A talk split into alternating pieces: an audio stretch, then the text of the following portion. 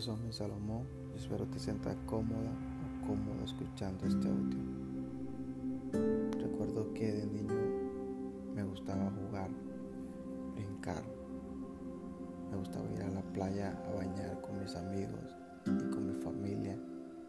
Recuerdo que el tiempo se iba tan rápido que cinco horas hacía muy poco tiempo porque habían demasiadas temporadas en ese entonces de juego. Estaban las temporadas de maule, temporadas de papelote, de trompo,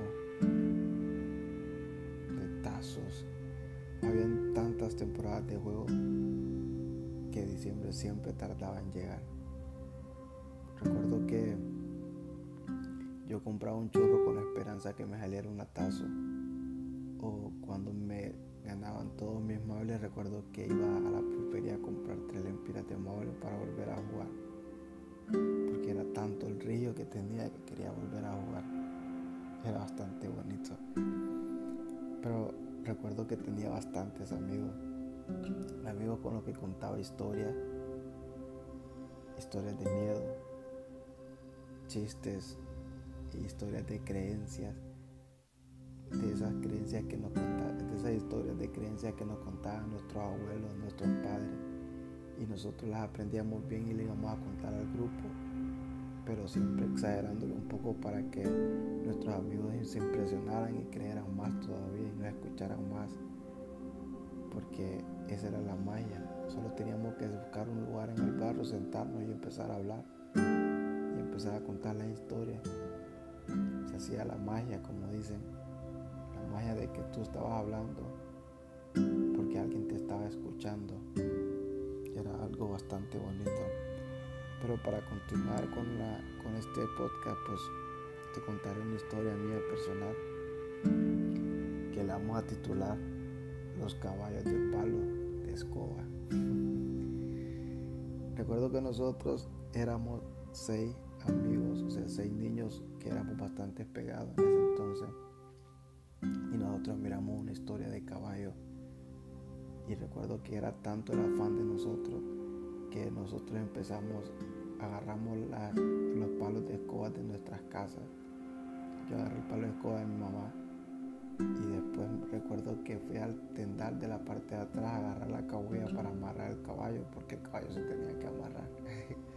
Amarré mi palo de escoba que era mi caballo y todos amarramos nuestros caballos y empezamos a darle la vuelta al barrio, la vuelta entera, empezábamos a ir corriendo con ese caballo, con ese palo de escoba y andábamos y andábamos. Recuerdo que cuando nosotros nos cansábamos de andar corriendo por todo el barrio, buscábamos un lugar donde podíamos amarrar nuestros caballos, claro, nuestros, palos de, de escoba y los poníamos cerca del monte para que comieran también. Era algo bastante bonito era una imaginación bastante grande, una imaginación, bastante creativa. Recuerdo que con mis amigos andábamos, andábamos, andábamos cargando ese palo de escoba ese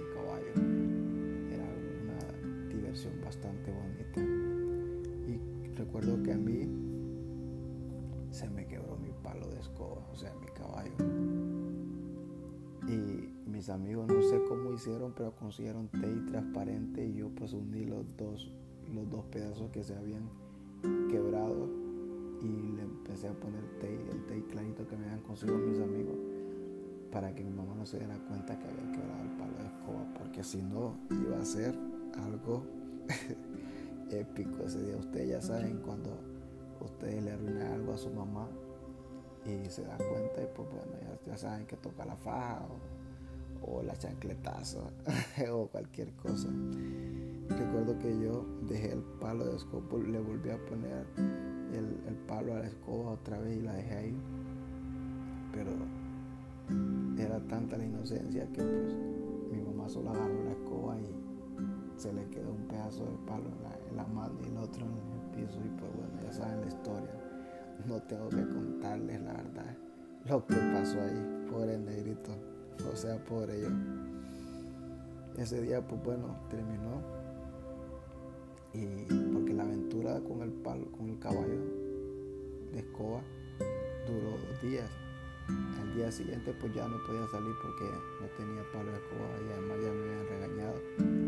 Pero bueno, en la mañana por la mañana fui a la escuela, regresé, regresé, luego a las 5 de la tarde pues me puse a ver Dragon Ball Z porque en ese entonces estaba Dragon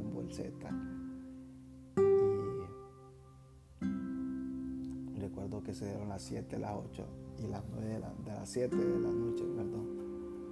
Y pues no, no iba a salir yo. Y me llamaron Omi, Omi, me recuerdo Omi, salí. Y cuando salí de la, de la casa, pues miré que habían, estaban mis amigos, estaban mis seis amigos ahí, estaban en líneas de tres, uno enfrente del otro, eran seis. Y tenían un, un palo de escoba amarrado con una cabulla al lado de ellos para que, bueno, vámonos, negro, me dijeron y era un par de escobas que me habían conseguido para que yo volviera a andar con ellos otra vez dando la vuelta al barrio con ese caballo de escoba. Y yo quedé como que, wow, qué otro rollo. ¿Qué te quiero dar a entender con esta historia? Con esta historia motivadora de caballo de escoba. Que los niños tienen una imaginación bastante grande. No. Aparte de eso que uno siempre tiene que vivir cada momento al máximo que pasa. Porque hay recuerdos, hay momentos que no se vuelven a repetir.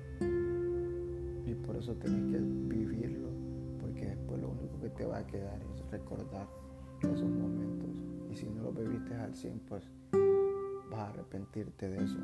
Por eso tienes que vivir y cuidar y anhelar acá a todas esas personas que tú quieres y vivir ese momento al 100 porque nunca se sabe, como dice la, la frase, nunca se sabe lo que puede pasar y tienes que aprovecharlo siempre. En la vida van a haber caídas, caídas, levantadas. Vas a pensar que va, hay cosas que vas a pensar que vas a poder repararlas así como yo reparé ese caballo de escoba. Ya no se va a poder porque a veces nosotros tenemos relaciones o tenemos amistades que ya están rotas y de repente pues ya no, ya no pueden volver a ser como antes, pero nosotros a veces insistimos tanto en eso que se nos olvida que más bien nos puede afectar más en un futuro, porque algo que ya no se puede reparar, pues ya no puedes hacer nada con eso. Tienes que avanzar otra vez nuevamente, comenzar de nuevo y avanzar porque así es la vida. Tienes que, en la vida tienes que querer, amar y olvidar. ¿Por qué querer? Porque tienes que aprender a querer. Tienes que aprender a amar y tienes que aprender a olvidar todas esas cosas, todas esas cosas negativas, todas esas cosas malas que te pasan en la vida. Tienes que aprender a perdonar para poder avanzar. Los recuerdos siempre van a ser bonitos, recordarlos, valga la redundancia tienes que olvidar de vivir cada momento al 100 porque nunca se sabe. Por eso que yo, a mí me gusta recordar mi infancia porque en mi infancia viví varias, varias cosas, varios momentos bastante fantásticos, bastante buenos, bastante anheladores, que los recuerdo pues digo yo, wow, qué momentos. Y le doy gracias pues cerebro y a mi mente, a mi mente y a mi corazón que, que siempre me da el chance de, de recordar cada momento, cada momento que vive. Y siempre digo lo mismo, pero siempre lo voy a decir. Aprende a salir del círculo negativo que tienes. Aprende a vivir comenzar otra vez y, ya empezar a vivir. Aprende a salir, aprende a nuevamente a conocer nueva gente para poder salir de esa depresión, de esa ansiedad, de esa angustia que tienes.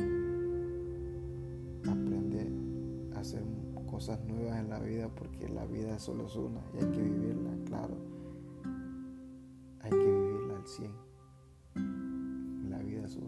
tiempo hay bastante, pero la vida solo es una. Y sabemos que el tiempo no va a regresar atrás, pero sí puedes vivirlo al máximo para disfrutar y decir en un tiempo cuando estés viejito, recuerda estos momentos, recuerda estos momentos. Gracias por siempre escucharme y para mí siempre va a ser un honor hablarte. Mi nombre es Osmi Salomón y espero te haya gustado este podcast.